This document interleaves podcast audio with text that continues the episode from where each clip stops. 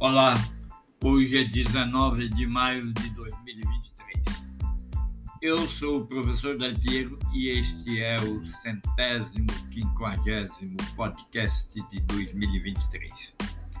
Neste podcast, que é o último que relata a necessidade e a possibilidade, bem como a, o diferencial competitivo decorrente da ampla capacidade de enfrentamento de problemas, eu vou descrever a característica dos problemas relacionados a negócios.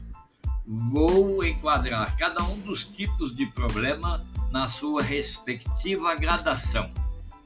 Sobre gradação, eu quero lembrar sempre a gradação, os valores numéricos de prioridades, ele é sempre resultado, no meu caso, de ampla pesquisa realizada com empreendedoras e empreendedores no Brasil e em mais cinco países europeus: a Alemanha, a Espanha, a Catalunha separadamente, a França e a Itália. Você já sabe, mas não custa lembrar. O nível de gravidade dos problemas eles variam de insignificante a crítico, sério, moderado e menor. Os problemas insignificantes são aqueles que o próprio nome já os descreve. Tem prioridade baixa para a solução. Entretanto, nesse nível de gravidade, menor, moderado, sério e crítico, ele ainda deixa a desejar, porque existem problemas que são insignificantes, entretanto, quando deixados de lado, eles se tornam sérios, críticos enfim, se tornam excessivamente graves em curto espaço de tempo. Eu vou relatar agora os problemas que ocorrem na atividade empresarial para aqueles problemas, para aqueles que existem registros, e vou indicar as soluções segundo as fontes mais relevantes e pertinentes sobre esse tipo de ocorrência. Você já sabe, mas não custa lembrar. O professor que vos fala é uma das personalidades que melhor qualifica e quantifica e estima gradações para problemas em todo o mundo. Bom, no próximo podcast eu vou seguir o mesmo caminho que está até agora e vou indicar as questões problemáticas e as soluções de problemas relacionados à gestão pública, à esfera pública. Vou começar pela prefeitura regional e vou passar pelas prefeituras municipais e alcançar o governo federal. Aliás, diga-se de passagem, os problemas levantados são atualizadíssimos, referem-se especificamente ao fim do ano de 2022 e até o início de março de 2023. Nessa linha, nós temos um ranking número um, o principal problema que acomete as organizações públicas. Pense você que é dívida excessiva. Aliás, os empresários, desculpa, que acomete as organizações particulares, as empresas. O ranking número um traz o problema de dívida excessiva.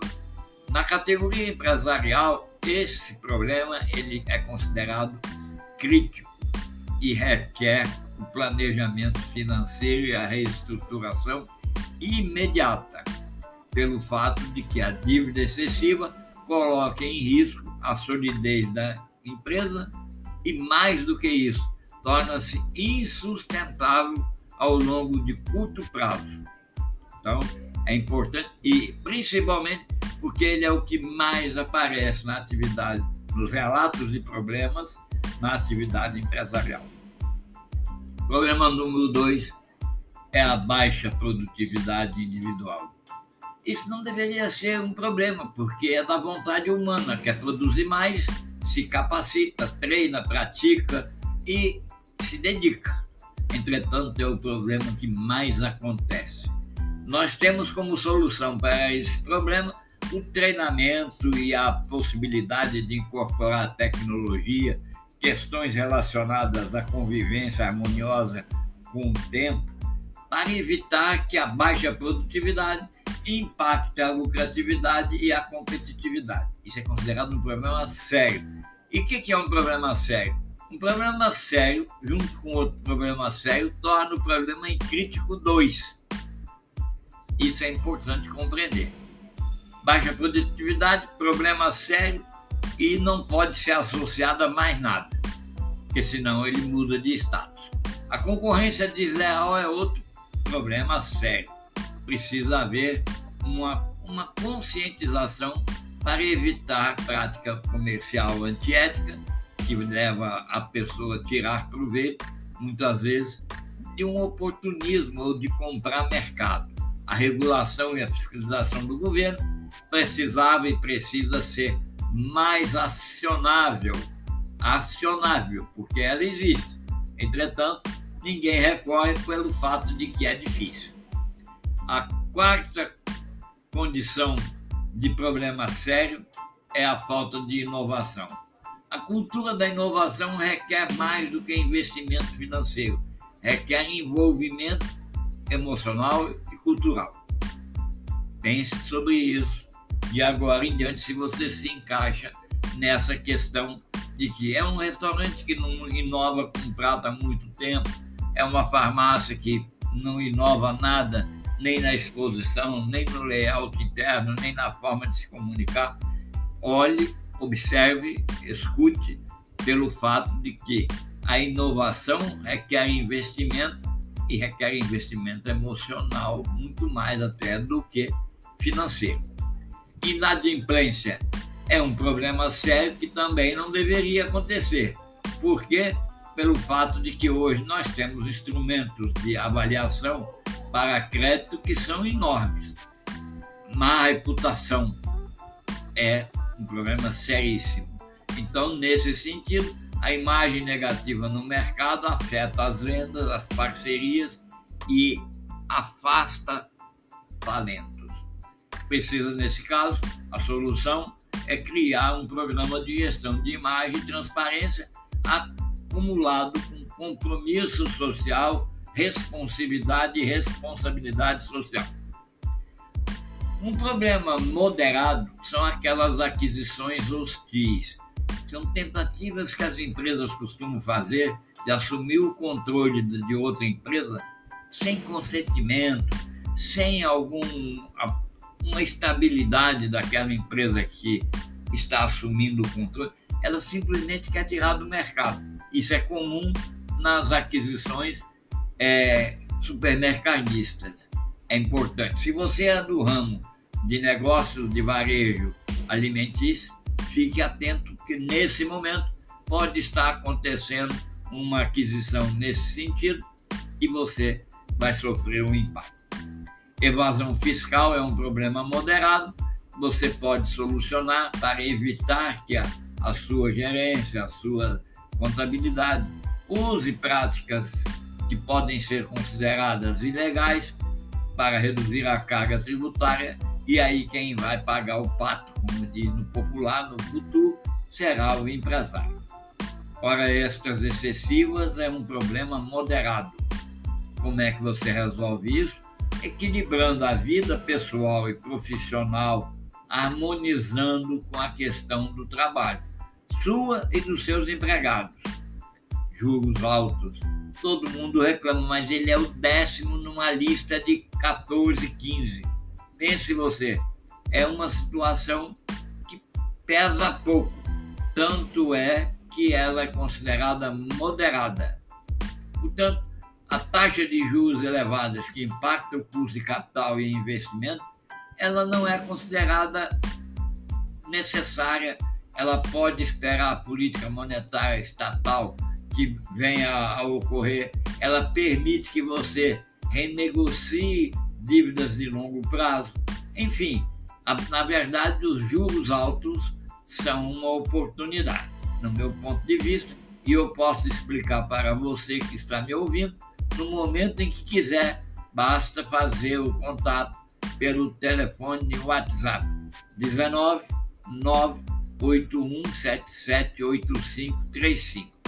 Depois nós temos a gestão de estoque ineficiente, que figura como um problema menor.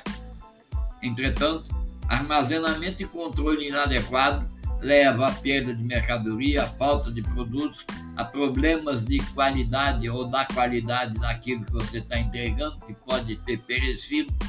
Enfim, sistemas de gestão, estoque e análise de demanda estão à disposição à vontade. Por que, que eu faço esse alerta na gestão de estoque ineficiente?